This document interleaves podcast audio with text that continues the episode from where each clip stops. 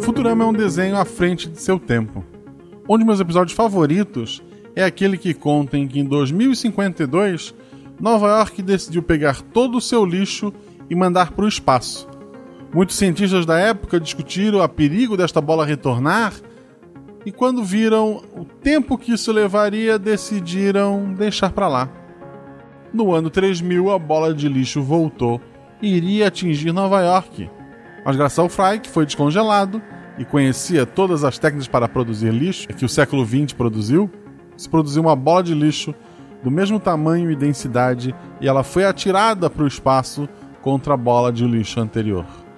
A bola de lixo original foi lançada contra o Sol e se destruiu, e a nova bola de lixo começou a passear pelo espaço para voltar um dia. Mas isso é problema das próximas gerações. O mundo hoje não está muito diferente. Embora nossa bola de lixo não esteja no espaço, esteja nos rios, nos oceanos, aí do seu lado. Embora nada se crie, nada se perde, tudo se transforma, algumas coisas levam séculos para ter essa transformação. Então, a menos que você seja muito paciente para esperar as sacolas plásticas ao seu redor desaparecerem, era bom a gente fazer alguma coisa. Nem que seja lançar tudo para o espaço e o pessoal daqui a mil anos que se vire.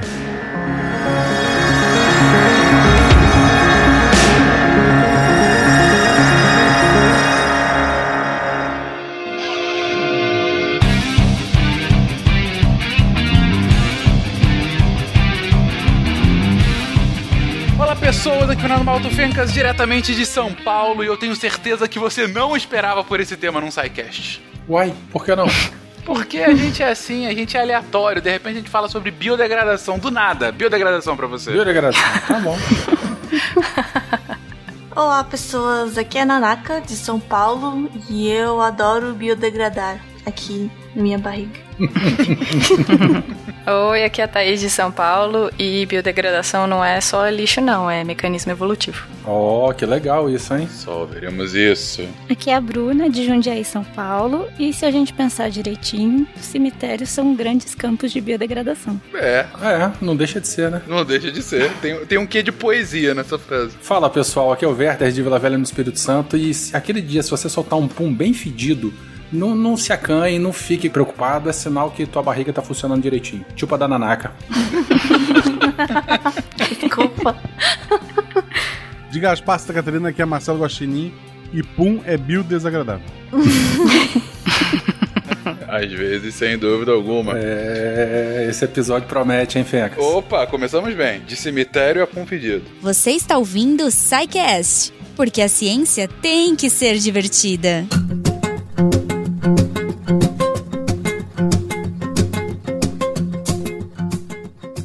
gente já comentou, a gente teve um episódio inteirinho para falar sobre lixo. Tem o que, uns dois anos, né? Que a gente fez esse episódio de lixo, dois, três anos já. Na verdade, eu nem estava ainda. É, era do, dos primórdios do SciCast, época de Silmar em que a gente falou sobre o lixo, e claro que a gente volta e meia aborda esse assunto, mas a gente, em maio de 2018, a gente foi chamado pela Fini para falar um pouquinho de biodegradação. Acabou que falou de tudo menos biodegradação lá, mas eu não estive, mas a galera que, que lá esteve disse que foi bem divertido. Não, a gente falou, eu não sei o que, que vocês querem falar no cast, mas a gente falou, a gente só teve que adequar a linguagem, porque, tipo, eram umas crianças de 12 anos e não, não dava pra falar tudo que a gente tinha colocado na pauta. Mas a gente Foi falou um de biodegradação. é, foi tipo. E era, aquele evento era voltado pro lixo eletrônico, né? Então essa pauta tá meio enviesada pra, pra lixo eletrônico. Sim, sim. O evento em si era o Grink, né? Do, de- desse ano. E. Mas a pauta tava bacana. E a gente falou: ah, vamos fazer um sidecast, cara. Vamos aproveitar esse tema, que é um tema bom e é um tema importante. E pra falar sobre ele, a gente tem que começar, claro, com definições. Gente, o que, que afinal é biodegradação? Bom, a gente pode devagar um monte sobre isso aí, né? Mas basicamente é a decomposição de materiais biológicos, materiais baseados em carbono, através de processos biológicos, através de micro-organismos. No nosso caso aqui, fungos e bactérias, né? Ah, mas a biodegradação A parte do bio é de quem degrada ou de quem é degradado? Por exemplo, se uma bactéria degrada um material não orgânico, ainda é biodegradação? Boa pergunta, Nanaka. Apesar de que eu não sei se isso é possível. Eu acredito que sim. Eu acho que a biodegradação é, o organi é quando o organismo vivo é que vai degradar alguma substância, independente do que seja a substância. É a atuação do organismo. Tanto que não precisa nem necessariamente ser um, um microorganismo, né? Você pode ter uma planta que libera alguma substância e vai fazer a degradação por intermédio disso. Ok, então um material que é degradado por um organismo vivo. Beleza. Ele vai sendo biodisponibilizado depois, ele vai sendo transformado, né? ele pode ser mineralizado, voltando ao, ao ciclo, a, a, cadeia trófica, né? É, voltando para o solo e ser incorporado na construção de novos tecidos e tal. Então, o resultado final da biodegradação seria a a reciclagem em, em, de uma maneira microscópica do, dos elementos. Uhum. É, a transformação de materiais. Sim, sim. Né, de materiais complexos em moléculas mais simples, que aí podem ser reincorporadas no meio ambiente e ser reutilizadas em outros processos. É, a biodegradação não é a única forma disso, né? A gente pode ter fracionamento mecânico, a gente pode ter degradação através de, de raio ultravioleta, de, de, compostos de polímeros e tal. A gente pode até falar disso aqui um pouquinho mais para frente. Mas basicamente também o resultado final do processo de biodegradação é isso que a Nanaka falou, é a redução dos compostos para elementos mais simples e que em algum momento eles voltam a fazer parte da, da cadeia trófica. Do, do, ciclo, perdão. Cadeia trófica não, não só a cadeia trófica do ciclo geológico, do ciclo do, dos elementos também. Por exemplo, na compostagem, né, que a gente faz aquela mistura lá para jogar o lixo na terra e ele ser naturalmente degradado, né, para acabar com o lixo orgânico, fazer adubo, etc. Se você colocar uma casca de banana, ela vai acabar sendo digerida pelas bactérias e, na verdade, vai ser transformado, né? O que vai sobrar ali vai ser é, reduzir a casca de banana para celulose, aí para água, gás carbônico e o humus, que é que, né, o substrato orgânico que vai virar adubo. Ou seja, o que vocês estão colocando aqui é a, aquela premissa máxima do Lavoisier, que nada se cria, nada se perde, tudo se transforma, né?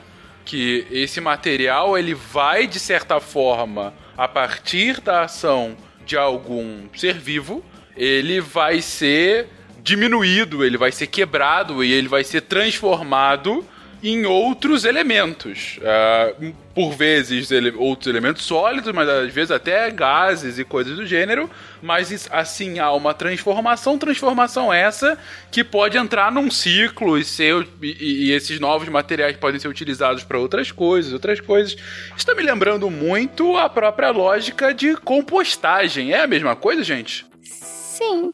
Compostagem é um tipo de. Bio... É, ela usa né, biodegradação para transformar o lixo em, em adubo, praticamente. Lixo orgânico. É, o que tem ali no meio da compostagem, além de você coloca minhocas também, mas tem muito microorganismo ali, né? E eles é que vão degradar o, a, o lixo orgânico que você coloca ali e transformar no, no humus. Liberando CO2 para o ambiente, né? Sim. Produzindo sim. água, produzindo calor né, que a gente tem transformação de materiais aí, liberação de energia e produzindo calor.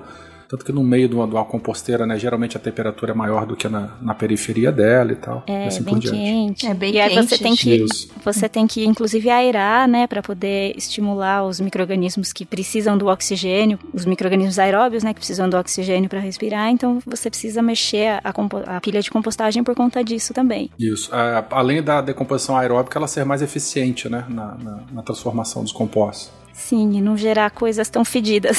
É, e não gera pilhas tão fedidas, exatamente. Por quê? Quando é anaeróbio é, é mais fedido? É, o, o, principal gás liberado na decomposição anaeróbica é o metano. E o metano é o gás do pum, ou o gás do esgoto, entendeu? O gás do ovo podre, tá tudo ali, é todo mundo, todo mundo parecido. E esse gás ele é liberado, assim como na, de, na degradação aeróbica é liberado o CO2, na anaeróbica é liberado né, bastante metano. Que é bem o cheiro do lixo.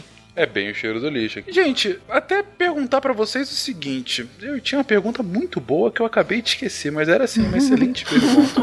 Ah, lembrei. Eu sei que não tem muito a ver diretamente com a pauta, mas vocês falaram isso, ah, porque o metano é fedorento. Enfim, a gente tá fugindo um pouco da pauta principal, mas não tanto assim.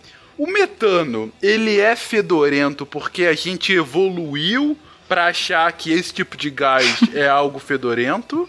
Ou é um acaso? Digo, sei lá, é um acaso e também foi evolução? Enfim, por quê? Provavelmente eu não sei, não tenho aqui as pesquisas, mas eu imagino que sim, é, é a parte da evolução, todos os nossos gostos, né? E aversões, porque se a gente sente cheiro de metano, provavelmente tem um lixo ali, né? Alguma coisa sendo biodegradada que pode ter micro-organismos patogênicos, né? Então acho que faz sentido. Ou que se você comer, principalmente, né? Coisa estragando, se você comer, vai te fazer mal. Então faz sentido ter aversão por esse cheiro. Hum, isso é interessante. A evolução matou quem gosta de cheirar pum, é isso? não, cara, não, porque tem doido até hoje, entendeu? Esses aí estão vivos. Ah, não, sim. Existem exceções. Nessa gravação tem um, por exemplo, que se entregou agora. Mas a maioria, não. Mas é um, um, ponto. Então, voltando aqui, beleza. Já, já vimos então que essa degradação pode acontecer com ou sem a presença de oxigênio, e quando tem a ausência você tem esse cheirinho gostoso de ovo podre.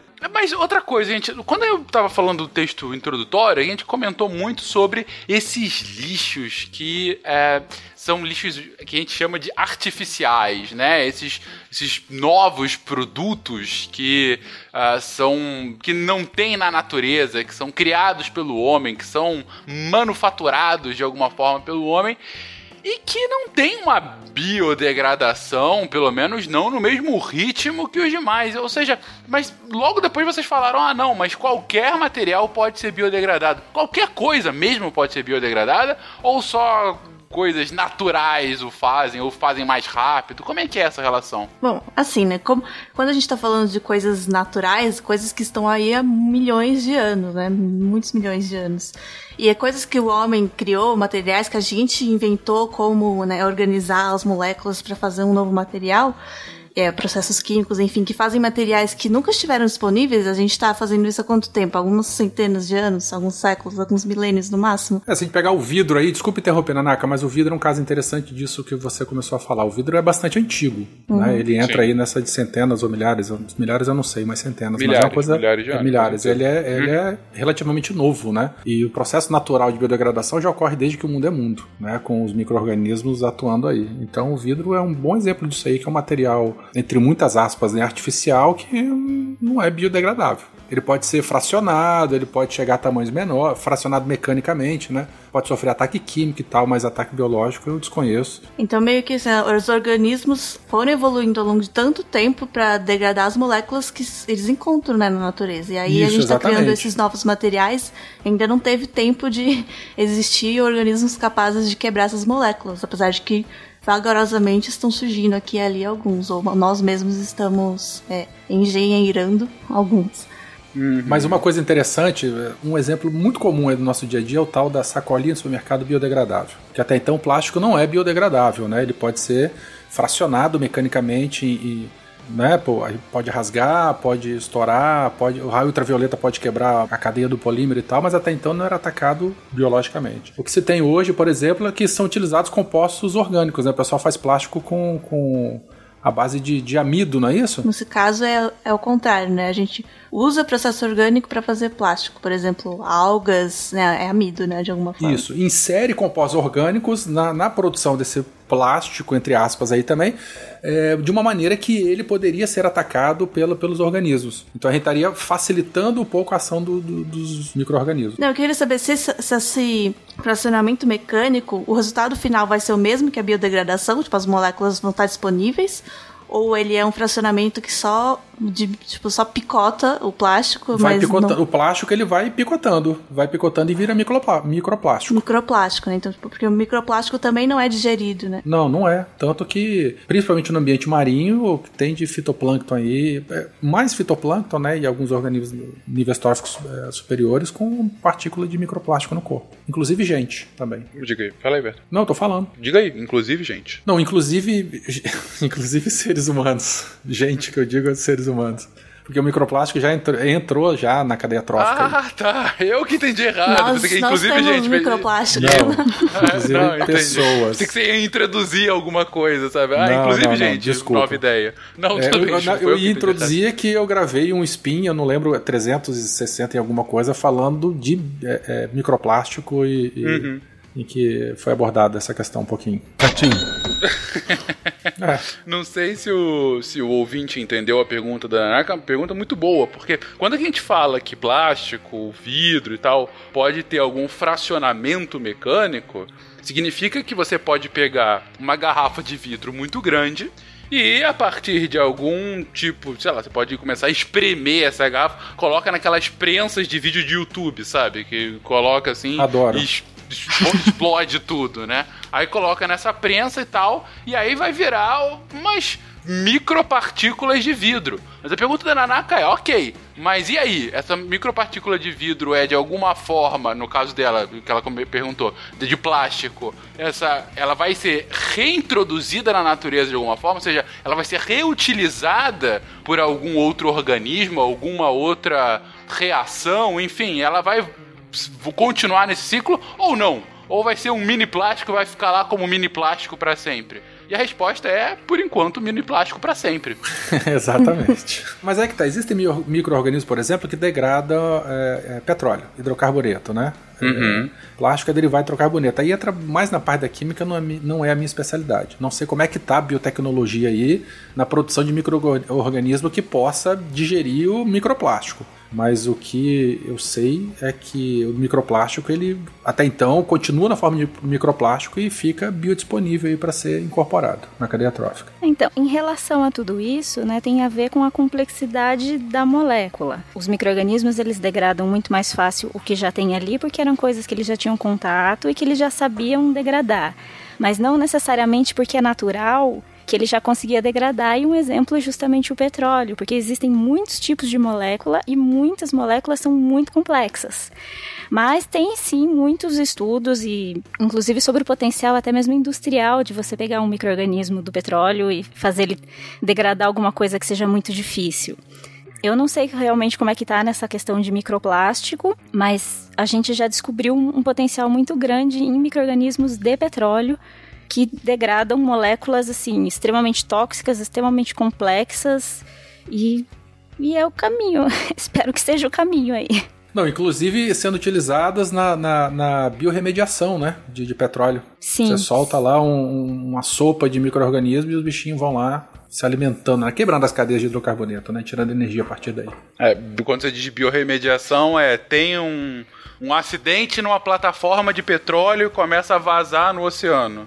E aí uma das opções é jogar esses micro-organismos para consumir, transformar esse petróleo vazado e aí você consegue diminuir o tamanho do estrago. Aí eles se multiplicam e acabam com o petróleo no mundo. É, foi, eu penso nisso às vezes, né?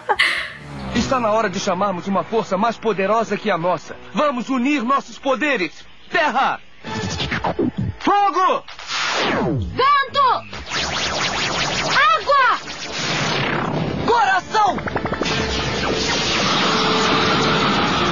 Pela união dos seus poderes, eu sou o Capitão Planeta! É, voltando à coisa da degradação, já tem uma. Encontraram, os japoneses encontraram uma bactéria, aliás, acho que foi um conjunto com a, a Unicamp, com a equipe da Unicamp. Eles encontraram uma bactéria que conseguia é, utilizar o PET, né, o plástico de garrafa PET, como fonte de energia.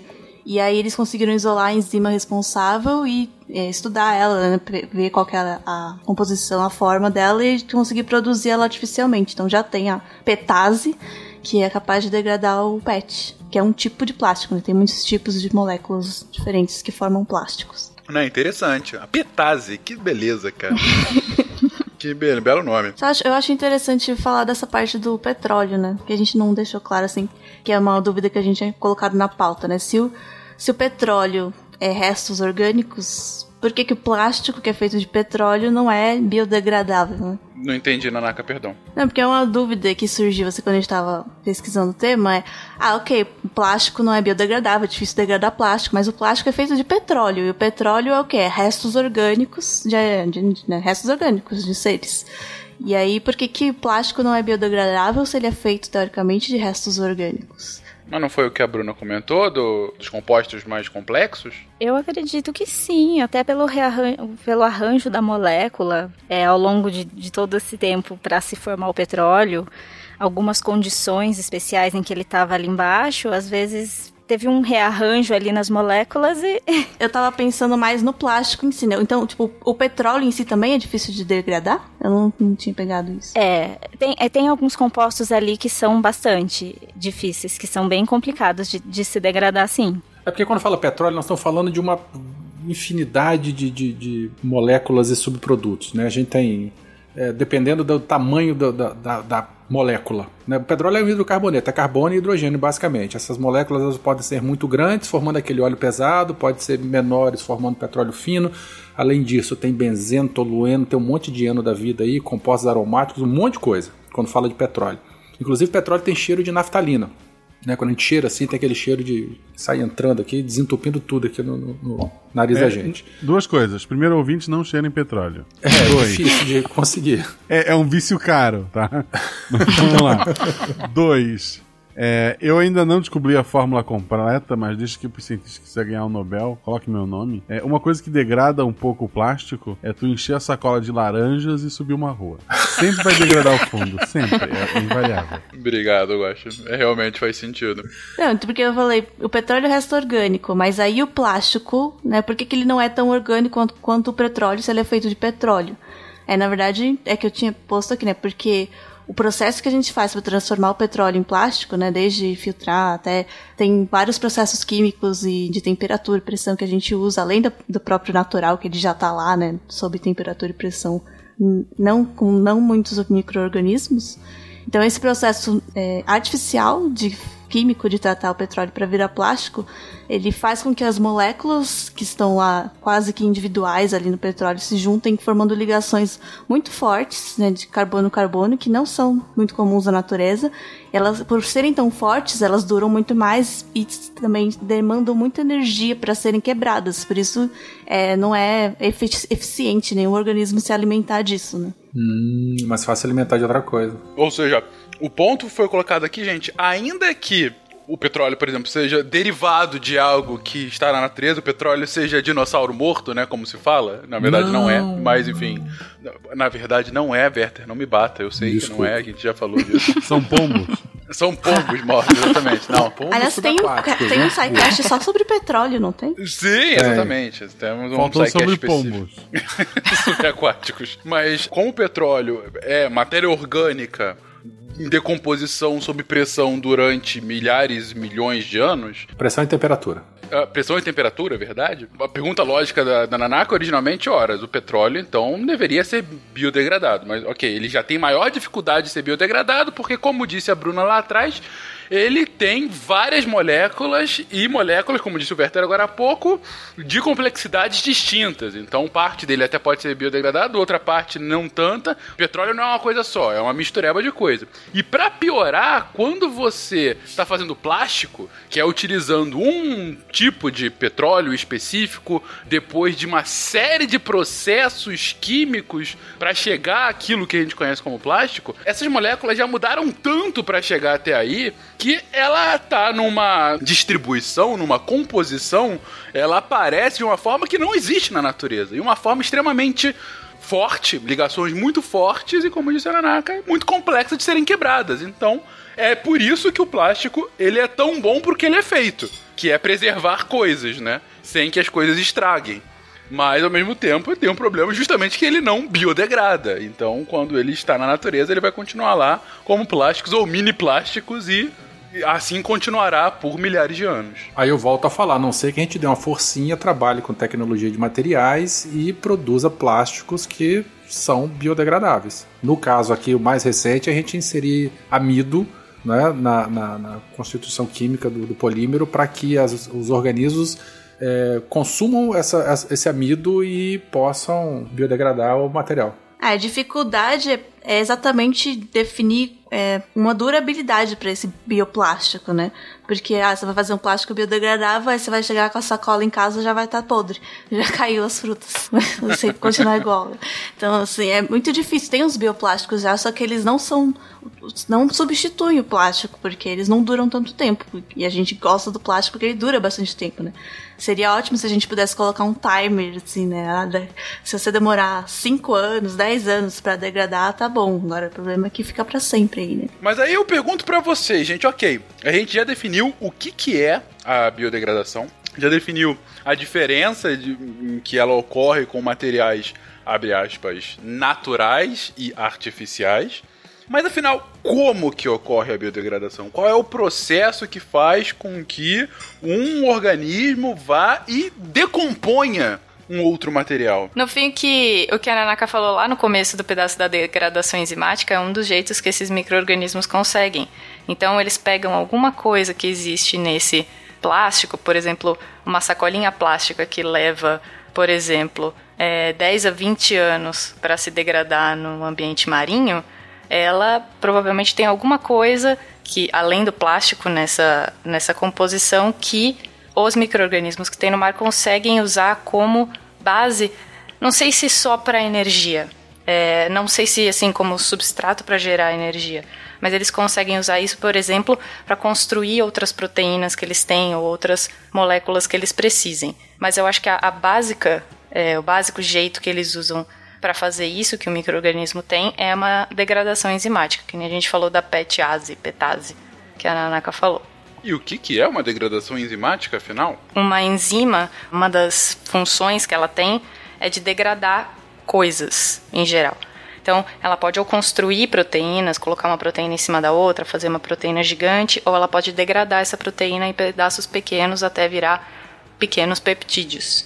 Então, esse degradar que a gente diz é poder cortar em pedaços pequenos para isso ser usado na construção de outras moléculas para um microorganismo ou própria proteína, ou lipídio, ou algum tipo de é, açúcar, alguma coisa assim. Então, ele pode não só ser é, base de energia para esse microorganismo, mas ele pode ser base para fazer outras estruturas dele.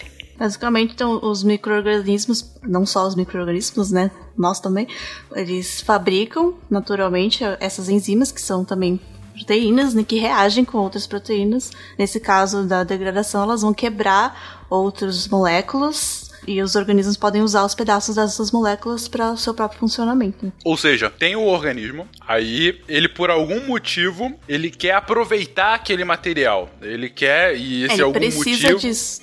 ele precisa daquilo para energia. Por algum motivo é, ele quer viver, logo ele precisa de energia e ele vai tirar a sua fonte de energia daquele material. Só que o material é um calhamaço. A gente tá falando Com aí. energia ou com os própria, a própria construção do, do corpo, né? A gente precisa, pra, pra gente ter ossos, músculo, pele, tudo, a gente precisa desses pequenos, né, dos aminoácidos que a gente encontra em formas, não, não em forma de aminoácido puro, né? A gente encontra eles é, em estruturas que têm que ser quebradas pra gente poder usar eles individualmente.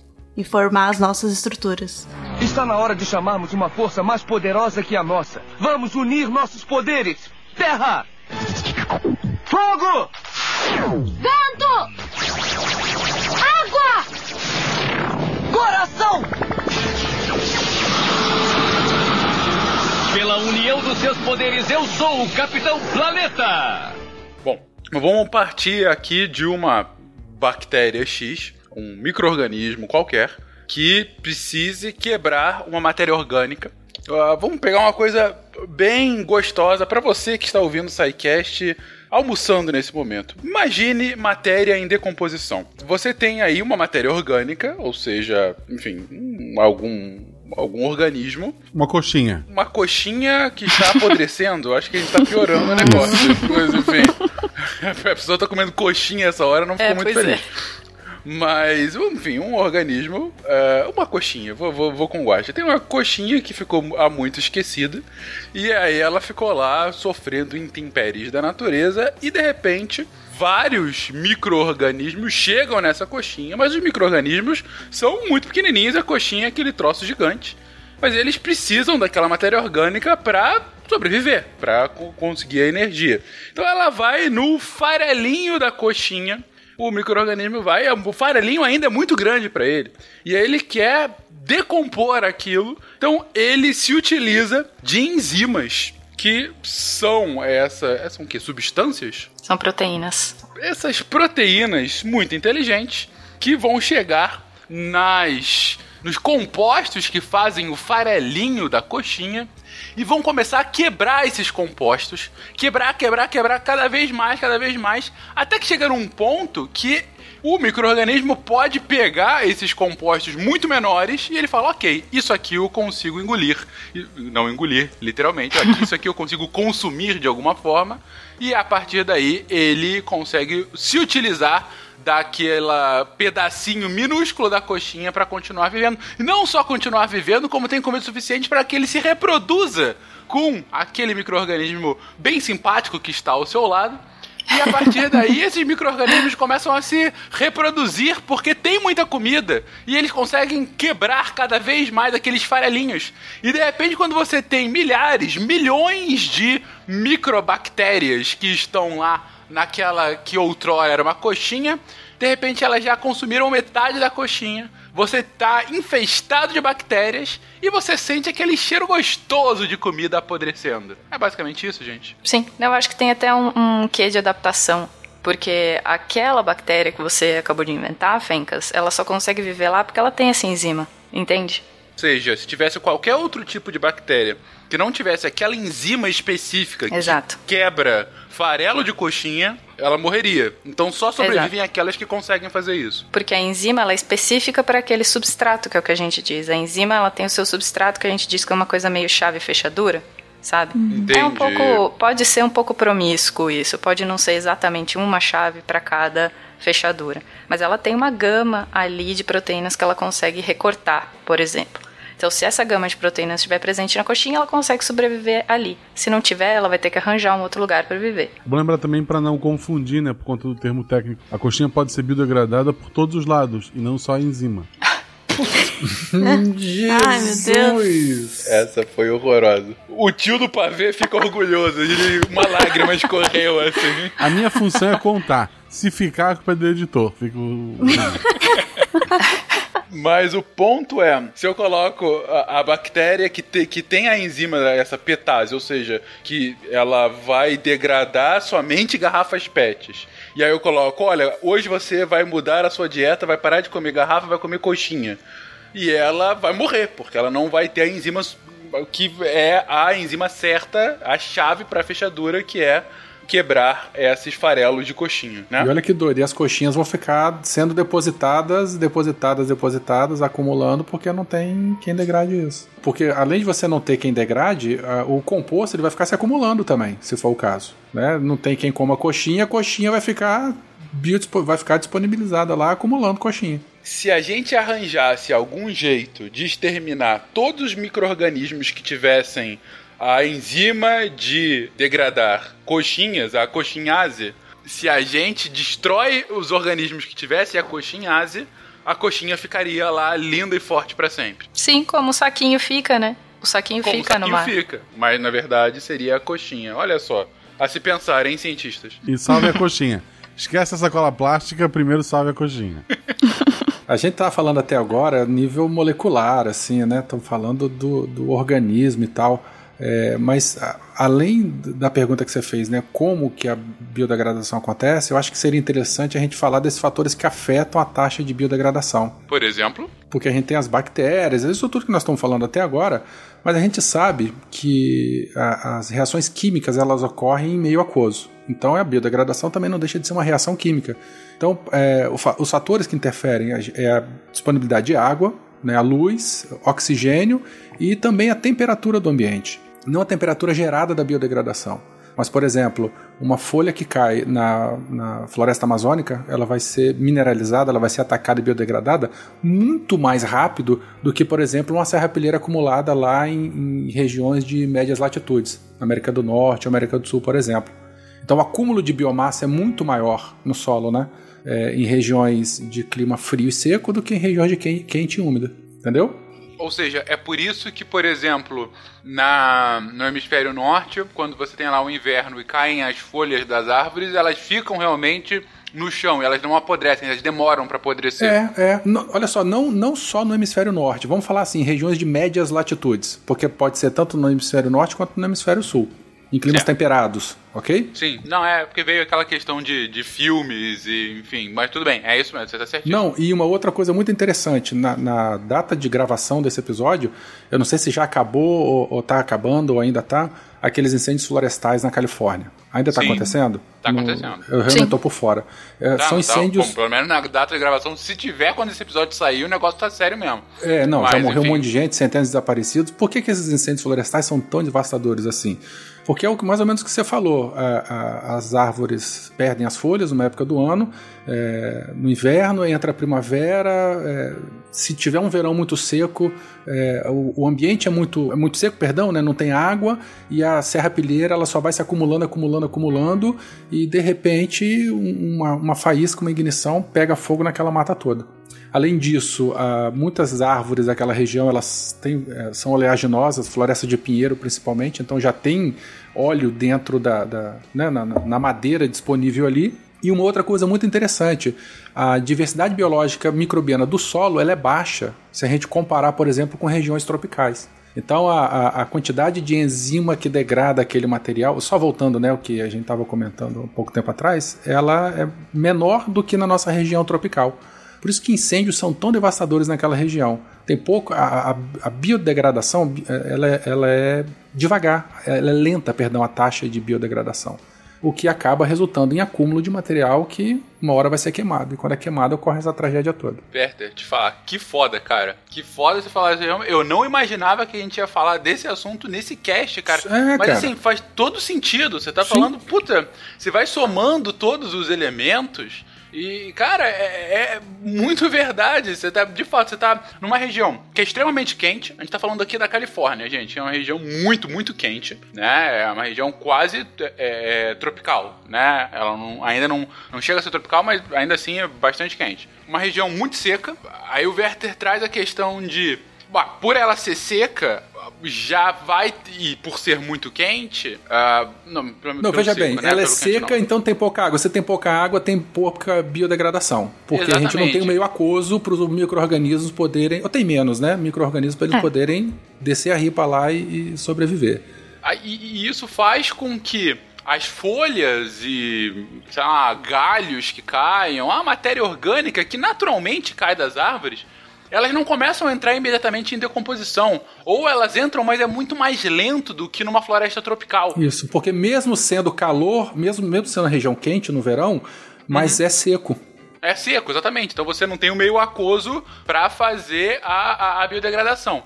Então ela vai se acumulando, vai se acumulando. E para piorar, eu achei isso excelente da sua explicação. Para piorar, é uma região com pouca diversidade biológica. A gente acabou de explicar que a biodegradação acontece quando você tem um microorganismo que tem aquela enzima que consegue quebrar aquilo. Se você tem menos organismos, você tem uma menor variabilidade, a tendência é que aquele material se acumule mais do que se você tiver trocentos organismos diferentes. Só falando disso, só rapidinho, é que acho que não é questão de variabilidade nesse caso, porque micro-organismos têm pouca variedade, mas as próprias árvores e tal também têm menos variedade, né? E, e os que evoluíram ali, eles têm as enzimas para degradar aqueles materiais, porque eles evoluíram ali. Só que a questão é que tem menos quantidade, então tem menos quantidade de micro-organismos fazendo a a biodegradação de enzimas ah, disponíveis. Entendi. Você tem razão, mas Entendi. tem uma coisa muito interessante também. E esses organismos eles estão no solo, ok? Uhum, e aí pega uhum. um incêndio florestal devastador desse, vai queimar tudo e queima a camada superior do solo também. Esses bichos vão tudo pro saco. E aí é uma reação em cadeia. E aí quando voltar né, para recuperar essa fauna do solo aí é, é, é, mais complicado também. Então é um ambiente muito sensível. A próxima camada de, de matéria orgânica que for crescer não tem, tem menos ainda é, organismos para biodegradar quando ela cair, porque eles morreram no último incêndio. É, porque foi esterilizado, é, não esterilizado, né, diminuiu bastante por conta do fogo. Então é um ambiente bastante frágil do ponto de vista né, ecológico, de, de, de, resiliência e tal. Que coisa, cara. Realmente, como eu disse, eu não imaginava que a gente ia entrar nesse assunto, mas ao mesmo tempo faz todo sentido o que você está trazendo aqui. Aqui é ecologia, pô. excelente, excelente. Só fazer um, um adendo. É, Diga aí. O Werther explicou né, o porquê de ter, ter mais ou menos micro-organismos afeta, inclusive até mesmo nesse caso dos incêndios, e isso também afetou os nossos tipos de solo no mundo todo. Aqui a gente tem um solo muito mais intemperizado porque a gente tem uma grande ação de micro-organismos. Então, o solo da Amazônia, todo mundo, todo mundo sabe que na verdade o solo da Amazônia é um solo pobre. Ele só nasce muita coisa lá porque está sempre caindo matéria orgânica. Se você desmatar, aquilo lá não, não, cresce nada. E isso porque é um solo que já foi muito gasto por causa da quantidade de micro-organismos. A atividade microbiana lá é muito alta, porque é muito úmido e tem uma temperatura bem agradável. Mas a maioria dos micro-organismos gostam dessa faixa, né, que são chamados micro-organismos mesófilos. Então, para eles ali é o paraíso. Então, esse solo é muito mais gasto do que um solo de uma tundra, por exemplo. Por, isso, por conta disso é que eles são diferentes. Eu, só acho bom lembrar que, dependendo de quando sair o episódio, talvez tenha que gravar um adendo para explicar o que, que era a Amazônia. Mas tudo bem. Porque às vezes demora alguns meses, né? E a gente já tá em novembro.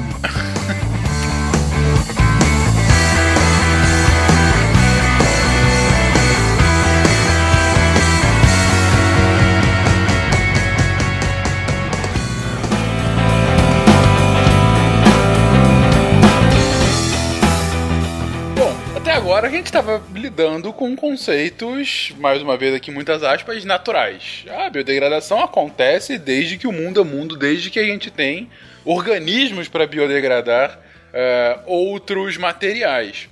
Mas, é claro que a partir do momento em que a gente consegue observar esse tipo de fenômeno, a gente começa a entender como funciona e é claro, humanos engenhosos como são, a gente começa a lidar com esse fenômeno, seja para encontrar materiais que sejam menos atingidos pela biodegradação, seja para encontrar materiais que biodegradem mais rapidamente, de acordo com a necessidade que a gente é, tiver naquele momento. Daí eu pergunto, gente, quando que a gente começou de fato a utilizar isso? Porque, horas, indiretamente, é claro que a gente estava comentando agora há pouco do vidro. O vidro já é um exemplo muito claro, um exemplo milenar de um material que a gente usava para proteger conteúdos que a gente não queria que perecesse, eu queria guardar de alguma forma. Isso, ok. Só um aspecto sobre o vidro que é, é, bom lembrar que ele é feito a partir de areia, né? Que já não é já não é um material orgânico, né? Então, uhum, diferente uhum. do plástico que tem uma origem mais ou menos orgânica. É verdade. De qualquer maneira,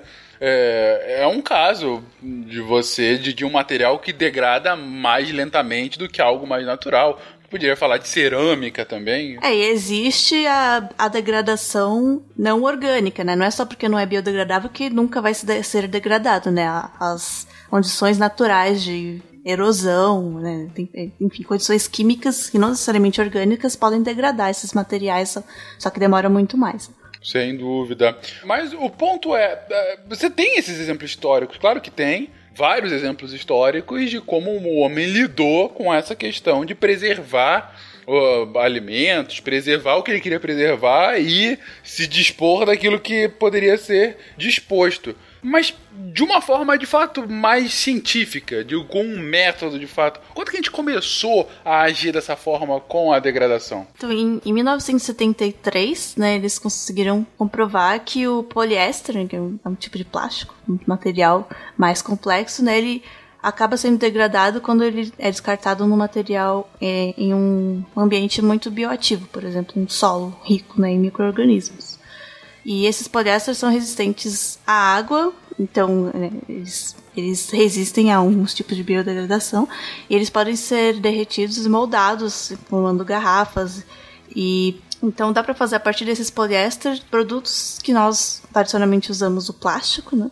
Um pouco de uma forma um pouco mais biodegradável. E aí a partir disso, conseguiram é, produzir outros tipos de cadeias né, de polímeros e diretamente a partir de recursos renováveis, é, através da utilização de micro-organismos. Né? Usando esses polímeros biodegradáveis, você pode misturar ele com outros polímeros, por exemplo, polímeros até naturais, feitos de, a partir de plantas, né, de algas, de, de plantas, e criar plásticos biodegradáveis.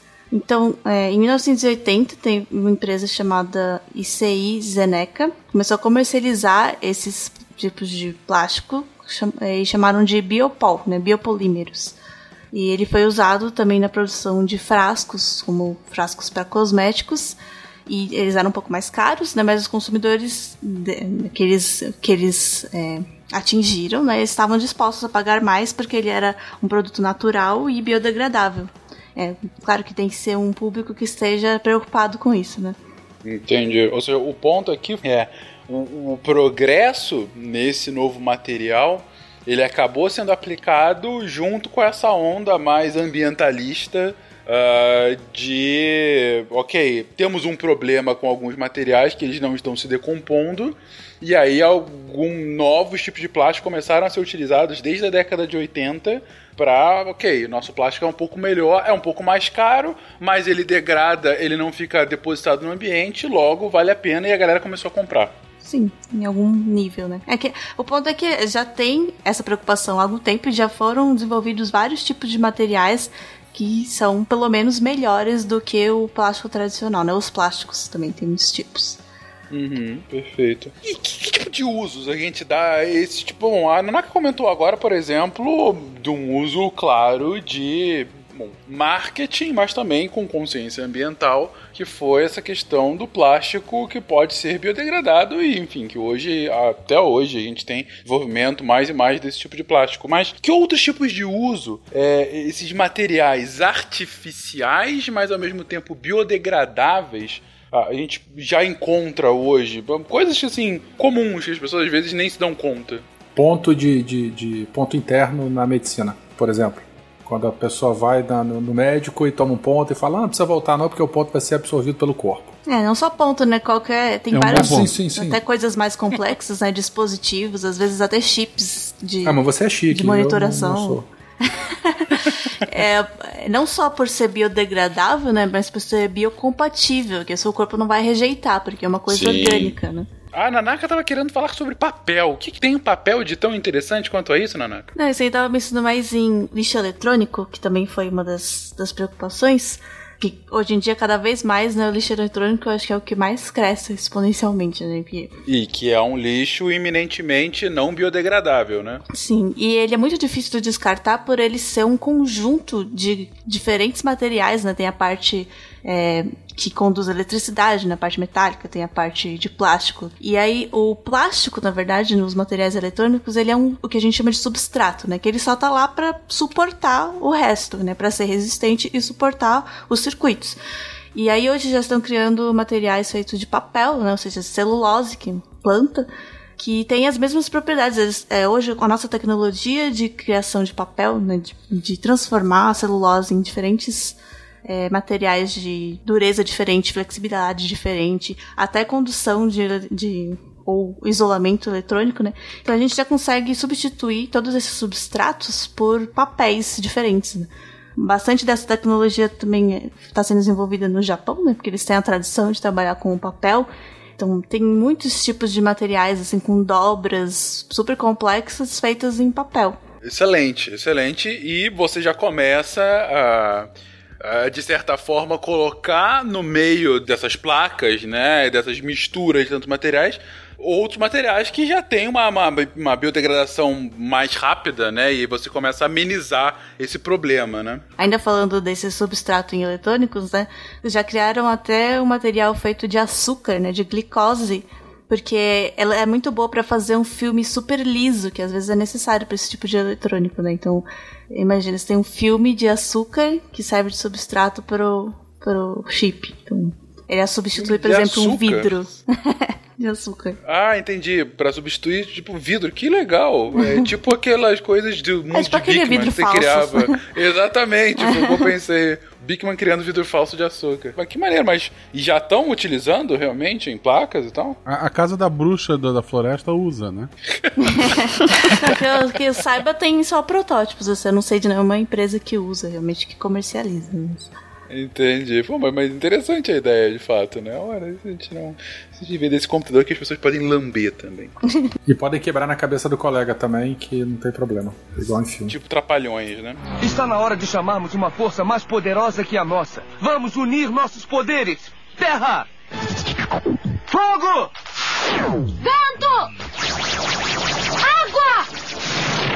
Coração! Pela união dos seus poderes. Eu sou o Capitão Planeta. Gente, a gente comentou lá atrás que a questão do ah, se o petróleo derrama no mar, eu jogo lá hum, micro-organismos que são capazes de limpar aquilo. E a gente chamou isso de biorremediação. Bom, é isso aí. A biorremediação é você utilizar os micro-organismos como uma forma de consertar merdas alheias? Não só micro-organismos, né, Ofencas? A gente pode ter a fitorremediação também, que a gente pode ajudar, entre muitas aspas, tá, gente, a limpar uma área utilizando vegetais, plantas vegetais superiores. Então não precisa ser microorganismo para falar de biorremediação. Ah, entendi. Ok. É, dá um exemplo aí, Werther, de, de- desse, dessa fitorremediação. Aí você pode usar algas, por exemplo, pra filtrar metais pesados né, Isso, da, água. isso. Pode usar planta aquática para retirar nutriente orgânico da água, por exemplo, também. O exemplo mais claro que todo mundo conhece, já ouviu falar na escola, é o aguapê. O pessoal ou cultiva ou deixa crescer em, em lagos é, eutrofizados ou em, em local que tem muita poluição orgânica. E ele vai crescer, vai se alimentar, se alimentar, né? Parece um bicho. Ele vai utilizar os, os- os nutrientes da água e vai crescer, transformar a- o esgoto que está ali em biomassa vegetal. Não deixa de ser uma forma. E aí você só depois se livra dos HPs. Isso aí. Água- HPs não, Água P. água-Ps. Isso aí. Isso. HP é o, a marca. O- você se livra depois do- dos água-Ps e você conseguiu assim limpar um pouquinho aquela, aquele corpo hídrico. É, limpar, limpar, e também não é limpar cocô, né? Não é assim, elas não vão com as raízes lá e vão sair comendo as pelatinhas lá. Mas eles vão se utilizar do, do principalmente carbono, seria uma nitrogênio, excelente. fósforo, presentes na água para a produção de biomassa. Não deixa de ser uma fitorremediação. Entendi. Não, mas interessante, interessante. É, eu só queria lembrar que biorremediação, na verdade, é uma coisa mais ampla, né? A biodegradação é um tipo de biorremediação. Quando você usa a planta, na maioria das vezes você não faz uma biorremediação. Você pode fazer uma filtração, que é o que o pessoal deu de exemplo. Você pode fazer só simples uma estabilização, que é você, por exemplo, raízes de planta que imobilizam um metal pesado no solo e não deixa que ele seja absorvido, nem vá para um pro lençol freático, nem nada. Ele só fica ali, não, não interage com ninguém.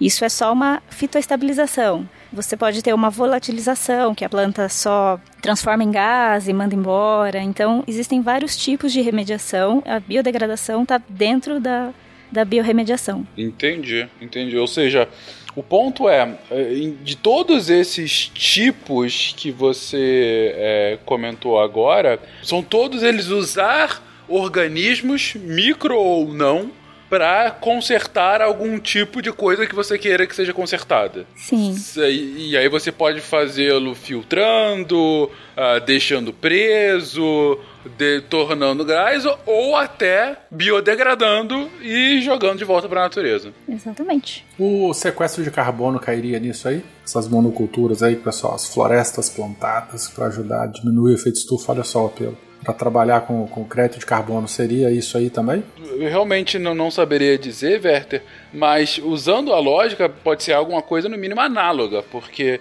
a partir do momento em que você está plantando ah, uma floresta, plantando algum tipo de cultura, para capturar o carbono da atmosfera e prender E ele, transformar em biomassa, né? Prender na madeira. é, transformar em biomassa, prender na madeira, ah, se não é, é pelo menos uma coisa análoga. Mas faz né? sentido, Sem né? Uhum, eu acho que, que dá pra você fazer essa comparação. O que eu sei é que estava sendo pesquisado, pelo menos na minha época, quando eu estava fazendo mestrado há seis anos atrás, estava sendo pesquisado um insumo chamado biocarvão, que é um carvão que ele é- a queima dele é diferente e ele não se degrada fácil. Então ele estava sendo usado para ser jogado no solo, que ele é como condicionador de solo, então ele melhorava as características e a planta crescia melhor quando você jogava. Só que por ele não ser degradado tão fácil, você estaria meio que estocando carbono de volta no solo. Não sei se entraria em alguma forma assim. É que eu não entendi a lógica dele. É por ele não degradar. Você tá esto... Mas por que que você está estocando? Porque você está guardando ele de volta como forma de, na forma de carbono de volta no solo. E ele não vai ser degradado, ele vai ficar lá. Mas para que que você está usando o carvão, afinal? Ele melhora a qualidade do, do, do solo ali, ele aumenta aeração. Ah, tá. a- Mas é um, é um carvão que não é carvão, que não é usado pra queima. Exatamente. Ele é usado só como condicionador de solo mesmo. Ah, e ele entendi. serve, inclusive, até para você reter algum, algumas contaminantes, assim. Entendi, entendi. Ok. Fazendo um papel parecido com carvão de filtro d'água, assim, que utiliza para poder limpar a água, para reter partícula e elementos, tipo Ele assim. retém algumas coisas, sim. Uhum. Eu trabalhei com ele ele reteve bastante metal pesado. Aí, que massa. Interessante, muito interessante. Gente, a gente comentou agora sobre vários exemplos de remediação ah, utilizando organismos, né? Ah, a gente teve recentemente, um muito recentemente, um não tão recente, mas já nesse século, dois grandes acidentes ambientais ah, que foram tanto o desastre da BP no Golfo do México, né, que foi aquele vazamento de, de petróleo que, enfim, durou mais de uma semana, que tinha tido uma uma ruptura no cano, né, de, extração de petróleo. Foi na estrutura que sela o poço, ô Fencas. Na, na- parecido, o pessoal chama, um termo vulgar aí, a tal da árvore de Natal. É uma estrutura que, que tem válvulas que fecha o poço. Exatamente. Então você teve esse vazamento nessa estrutura de onde a- o petróleo era extraído pela BP lá no Golfo do México. E mais recentemente, aí nosso querido Werther, inclusive, foi indiretamente afetado por ele. Você teve o desastre de Mariana, né? Ruptura da barragem da Samarco no interior de Minas, né? Que acabou afetando diversas cidades de Minas e Espírito Santo e toda a, a microbacia do Rio Doce, né? Que foi uma ruptura de barragem de rejeitos de minério que, justamente por não terem uma biodegradação ah, rápida, acabaram bioacumulando e ficando, enfim, afetando toda aquela região, não é verdade? É, eles ficaram biodisponíveis, né? Porque até então esses rejeitos estavam contidos. De repente, né, por, por um N motivos, não, não cabe aqui discutir isso, eles ficaram biodisponíveis. Ele- a barragem rompeu, caiu no leito do rio e foi contaminando toda a, a, calha do rio até chegar aqui no, no, no mar, na região de Linhares. Até hoje a pesca está proibida nesse local, não se bebe água do rio, né, e por conta desse material que está em suspensão ainda. E é importante justamente explicar isso, né, Werther? Por que, que a pesca está proibida até hoje? É justamente por isso, nós estamos falando de, de- de metais pesados e outros elementos que, que a gente falou agora há pouco, estava contido, agora ficou biodisponível. Biodisponível é quando ele fica em suspensão, que pode ser assimilado na cadeia trófica, como de fato e já foi constatado, né, que os peixes estão contaminados com, com os- metais, e, e camarão, frutos do mar, essa, essa coisa toda. Uhum. Ou seja, gente, vamos lá, explicando os conceitos desse episódio. Você tem elementos, elementos que ah, não são rapidamente biodegradados, eles, ou seja, eles continuam na natureza ah, inertes, né? De certa forma, sem ter qualquer tipo de, de reação. Reação ou interação biológica ou com pouca, ele, ele- é o que você falou mesmo, ele estava inerte, estava contido. Tá inerte. De repente Tá- ele tá ficou lá. biodisponível, né? E eh, ficou em suspensão na água e foi assimilado pelos organismos desses ecossistemas. Exatamente. E, a- e o problema é, ele é assimilado por esses organismos e você pode vir a comer esses peixinhos e ele vai ficar bioassimilado no seu corpo. Mas aí eu pergunto, se é um negócio que fica inerte, qual é o problema de ter acumulado no seu corpo? É, o problema é justamente acumular, né? É, dependendo do metal, ele pode destruir neurônio, por exemplo. E aí? Aí você ouve o cast de venenos e vê o que É, acontece com os ah, é metais verdade, eu pesados. tava ouvindo esses dias aí. Vocês falaram de metal pesado lá no cast de venenos, isso aí. Sim, boa parte deles fazem muito mal, né, para o nosso organismo. Alguns têm efeito, que nem o Werther falou, em neurônios mesmo. É, alguns afetam ossos, malformação de feto. É uma gama de, de desgraça que vem junto com um metal pesado. A gente ainda não fechou isso aí com a, a biodegradação. Será que a gente fecha dizendo que eles não são biodegradáveis e são assimilados e pronto? Então, é justamente isso, né? É, o metal pesado, ele não é biodegradável, né? Ele não é transformado em outra substância por micro-organismos. Ele pode ter o decaimento dele, radioativo, transformação da, da, da- da molécula e tal, né? Eu vi um trabalho aqui de um grupo da Universidade Federal de Minas Gerais que está usando é, bactérias como pseudomonas e bacilos para poder remediar os é, metais pesados que ficaram acumulados no Rio Doce depois do desastre de Mariana. E eles usaram essas duas bactérias, eles viram que estão é, diminuindo a biodisponibilidade de cobre, de ferro e de manganês nessas áreas atingidas. Então tem gente fazendo esse tipo de biorremediação com coisas bem recentes agora. Então a gente vê que dá para ser bem aplicado esse tipo de, de transformação, não só transformação, mas retenção desses metais pesados dentro do microorganismo. Mas já é aplicação prática ou ainda está na parte experimental de, de estudo? Tá na parte experimental ainda. Tá na parte experimental. Claro, porque também é de dois anos atrás, então não dá para aplicar numa área muito grande. Uhum. E também não dá para saber os efeitos de ter estes micro-organismos e dos outros animais se alimentarem deles. Entendeu? Então deve, pode ter problema com isso também. Então eles estão vendo, deve estar na parte inicial do trabalho em relação a isso. Sim, a, a, o problema potencial é soltar um troço desse na natureza e não ver qual é a consequência que vai ter do troço solto na natureza, né? Aí você vai pro Psycast de fim de mundo. Que... É Exatamente. Olha, depois de consumir metais pesados, ele tá consumindo carne humana. Sempre problemático. Está na hora de chamarmos uma força mais poderosa que a nossa. Vamos unir nossos poderes. Terra! Fogo! Vento! Coração! Pela união dos seus poderes, eu sou o Capitão Planeta! É, uma coisa que a gente precisa falar sobre biodegradação, que a gente esqueceu de falar, é que é interessante que você transforme a substância numa outra que não seja nociva. Se ela transformar ah, é. uma ah, outra sim, é. substância é. que continua sendo tóxica, o objetivo não foi alcançado. Se transforma metal pesado em arsênico. É... Exatamente. Olha esse mercúrio, que beleza. Vamos transformar ele em ácido sulfúrico. É um excelente ponto você ter colocado, Bruna. Nanaka, você queria comentar sobre plásticos? Eu queria falar mais sobre essa essa questão de substituir o plástico por materiais biodegradáveis, né? E por que uhum. a gente está falando tanto disso? Porque o plástico, a utilização, a criação do plástico, ela redefiniu toda a indústria né, do nosso planeta. Hoje é o material mais utilizado no mundo e esse, por conta de não ser biodegradável, de demorar tanto tempo para ser degradado até por meios não biológicos, é, esses resíduos plásticos estão ameaçando aí a vida, principalmente nos oceanos, né, que a gente vê sempre notícia.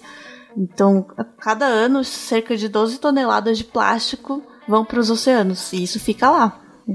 E isso tem alterado até mesmo a composição sedimentar, de formações sedimentares, ou seja, o plástico está sendo incorporado no nosso planeta. E aí tem, por conta disso, né, dessa preocupação, né, a gente, daqui a pouco a gente vai estar, tá, é, como o Werther falou, né, vai ter não só plástico, mas coisas dentro dos animais que a gente vai comer. A gente já tem microplástico dentro da gente, provavelmente, por conta da água que a gente consome.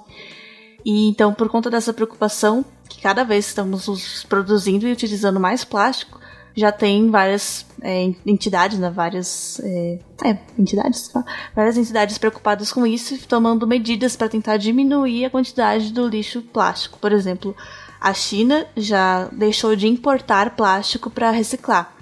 E a União Europeia também tem uma meta de banir plásticos é, de uso único, né? Que são os que, que a gente fala plástico de uso único, é aquele que você usa uma vez só. Tipo, você vai no, no restaurante, no fast food, compra um negócio, vem num copo de plástico. Aí você vai usar uma vez e vai jogar fora. Não é igual o seu Tupperware de plástico que, por mais que ele não seja degradável, você vai usar ele a vida inteira.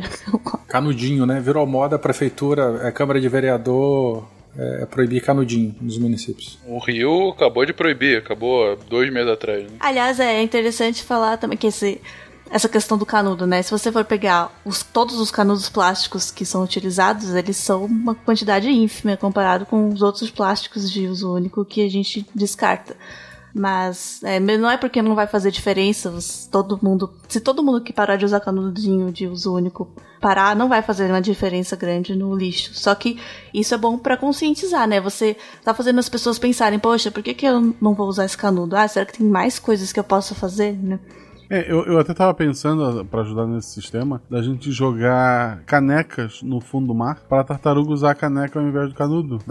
ai, ai, ai, ai, ai. No, no, trabalho funcionou com questão do copo plástico. A gente não usa mais copo plástico, a gente tem nossas canecas. Pode ser, por que não, né? Uma boa discussão, Nanaka. A União Europeia ela tá tentando banir esses plásticos de uso único até 2030. E como ela tá fazendo isso? Né? Através de campanhas de conscientização De, e de principalmente uma medida que é muito efetiva, né? Aumentar impostos sobre a utilização de plástico de uso único, por exemplo, para restaurantes, para indústrias assim, que vendem isso. Se você aumentar os impostos, às vezes não é uma coisa que vai fazer tanta diferença no orçamento deles, mas vai fazer uma grande diferença no, na parte ecológica. Né? E também na, na, na fomento a pesquisas para novos materiais. Né? Sim, sim. Tem toda uma discussão de economia ambiental, justamente, que é isso é um conceito básico uh, do ambientalismo que se chama internalização das externalidades negativas. Que é basicamente o seguinte: uh, se você tem ah, algum saúde. tipo de atividade. Oi? Ah, por quê? Ah, é, se você tem algum tipo ah, de atividade humana que tenha uma externalidade negativa, externalidade é o quê? Externalidade é aquele. Pagar o pato. É, é exatamente. É pagar o pato. É, é, é, um efeito secundário daquela atividade, isso é uma externalidade. Quando ele é negativo, é que esse efeito secundário ele é ruim, ele tem algum tipo de, de, de qualidade que não é desejado, né? Então, essa é uma externalidade negativa, que, que é, por exemplo, ah, eu uso meu carro para me locomover. A externalidade ambiental negativa é que, para que eu possa me locomover com esse carro, eu tenho que emitir gases poluentes. É, o meu objetivo de usar o carro não é emitir gases poluentes, mas essa é uma condição para que eu possa utilizar. Então, essa é uma externalidade uh, no caso negativa. E, e, o ambientalismo fala que a partir do momento em que você consegue internalizar externalidades ambientais negativas, você consegue criar um mundo em que você tenha mais equilíbrio ambiental. É basicamente o seguinte: ah, eu tenho aqui esse esse material que é um material que é muito barato de eu produzir. Mas para eu produzir esse material, eu emito muito gases tóxicos, eu poluo os rios, eu faço o mal encarnado para a natureza. Só que ele continua sendo muito mais barato do que a alternativa, que é um material uh, que não tem qualquer tipo ou que tem muito menos agressão à natureza, tem menos emissões, menos efluentes, tudo mais, só que é muito mais caro. Só que aí chega para o consumidor, o consumidor vai ver, eu vou comprar o material A que é muito barato e que está cagando para a natureza, ou o material B que é muito caro, só que não tem qualquer tipo de ação negativa na natureza. Se você olhar para uma análise meramente econométrica, é claro que o cara vai escolher o material A porque no final das contas você pressupõe que o consumidor é racional e está querendo pagar menos pelo mesmo tipo de serviço e, e se o material A propicia esse serviço tão bem quanto B, eu vou preferir o A. E aí você ataca isso de duas formas. Ou você aumenta a consciência ambiental e aí o cara olha, ok, o material A é mais barato, mas ele faz isso que para mim é inadmissível. Isso é muito claro, por exemplo, quando você tem algum tipo de material que, que tem uma ação contrária a animais, que é um negócio que é, é, cala muito ao consumidor, né? Ah, esse material ele utilizou testes em animais quando esses testes poderiam ser utilizados de outras formas. Isso é um negócio que é, que é muito ruim. Ah, ah, ou uma coisa social. Ah, que o produtor desse material tem exploração de trabalho infantil e por isso que ele é tão barato. Então isso às vezes pega. Esse tipo de consciência às vezes funciona. E a outra forma é fazendo com que esse material que é naturalmente mais barato, ele de alguma forma pague por essa externalidade ambiental negativa. Como? Colocando um imposto, por exemplo. Ah, quem tem emissão vai pagar um imposto em cima dessa emissão de poluentes e aí o material fica artificialmente mais caro, e aí o material que tem menos uh, agressão à natureza, ele se torna mais competitivo. O consumidor vai preferi-lo ao material A que tem mais agressão à natureza. Isso, por exemplo, é a base para você ter o um imposto em carbono, para que você tenha que é, grandes emissões de carbono fiquem mais caras e aí você tem mais produtos com menos emissões de carbono. Enfim, dei uma volta inteira para falar que é por isso que a Nanaka está dizendo que se você coloca um imposto em cima do uso de plástico, você faz com que o consumidor pense em comprar outros materiais que não o plástico. Uh, e aí você está inibindo o consumo de um material que seria potencialmente mais agressivo à natureza.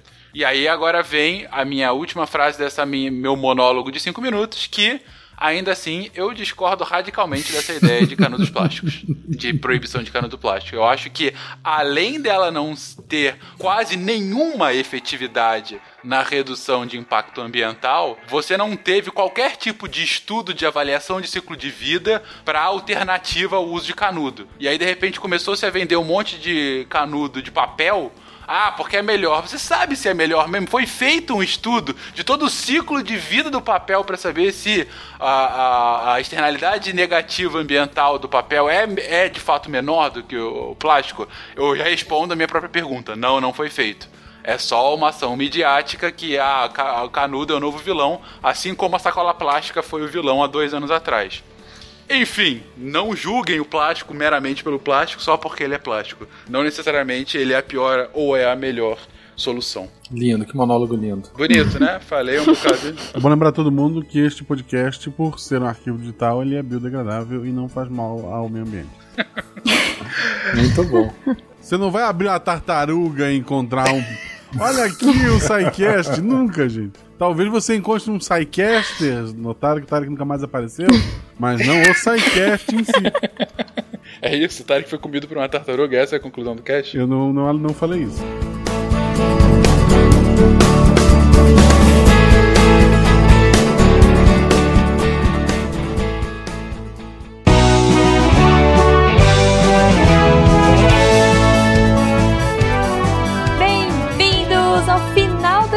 Episódio! Ei! Como assim? Sim, pessoal, a partir desse episódio a gente está fazendo um teste. Os recadinhos vieram pro fim, se vocês quiserem me ouvir falando bobagens, fazendo piadas ruins e enfim. Tô aqui agora, estou localizada no final do episódio. gente, primeira coisa, episódio incrível de biodegradação. Esse episódio que vocês ouviram, ele foi um episódio originalmente feito pra Fini. Beijo, Fini, amo vocês. Manda bala cítrica pra mim. Catim. E foi muito bacana, a gente ficou super feliz. É, ele foi um episódio inicialmente preparado pro Grink, que foi um evento que nós participamos, né, junto com a Fini, foi muito bacana. A gente interagiu, foi bem legal. É, o público era um pouco mais novo, então a gente acabou adaptando essa pauta pra falar lá no dia. E a gente queria muito discutir, a gente queria muito conversar Uh, colocar esse episódio em pauta aqui com a pauta original que a gente tinha feito. Então, se você não foi na Green que ano passado nos ver falando e brincando e fazendo bagunça com a Fini, você tem a oportunidade de ver a pauta original como ela foi planejada. Yay! Se vocês, ouvintes lindos, quiserem conversar com a gente, quiserem é, me mandar fine, mandar abraço, mandar cartinha de foguete pro Psykids. Se vocês quiserem se comunicar com a gente, aquela coisa fala que eu discuto, mandem um e-mail pro contato arroba E se você quiser conversar, discutir, é, conhecer novos amigos, você não vai ligar para o 145, diz que é amizade, entreguei a idade. Você vai entrar no post desse episódio aqui, lá no Portal Deviante, e vai colocar a sua dúvida, sua sugestão, suas dicas, sua, seu meme, sua piadinha, seu gif de gatinho, enfim. Ah, melhor, você pode colocar o seu artesanato feito de garrafa pet, sei lá, ou qualquer coisa do tipo.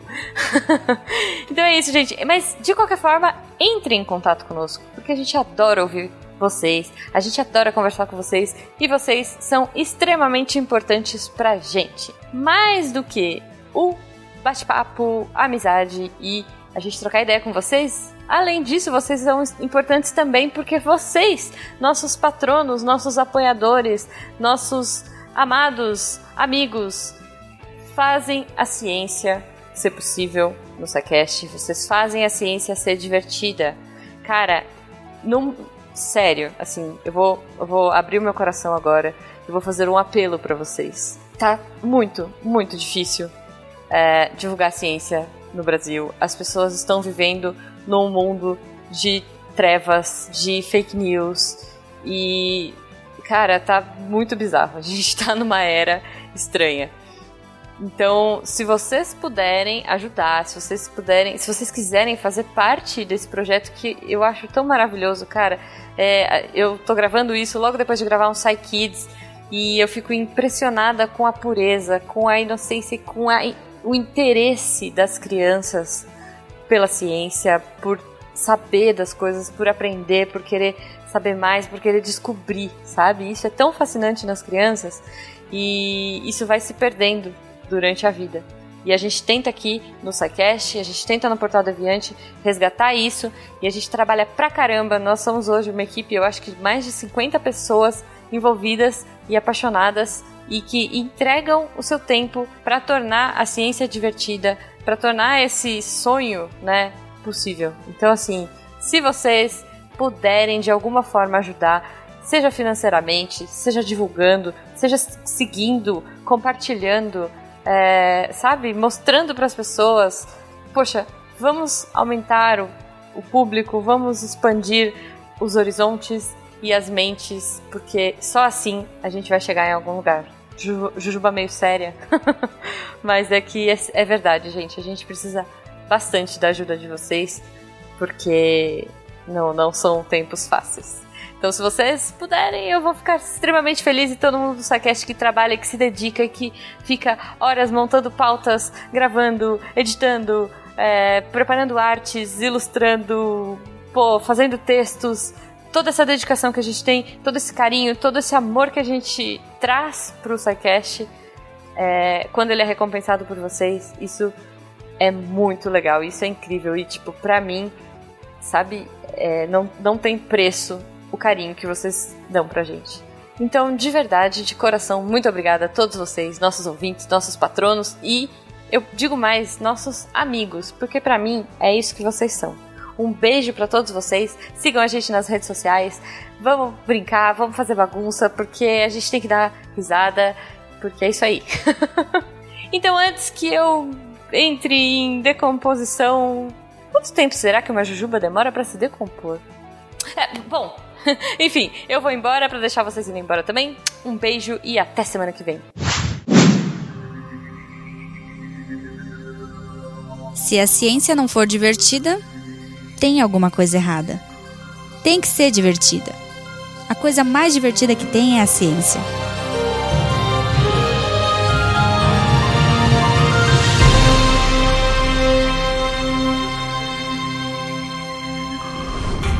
Este programa foi editado por Tapcast. Edições e produções de podcast.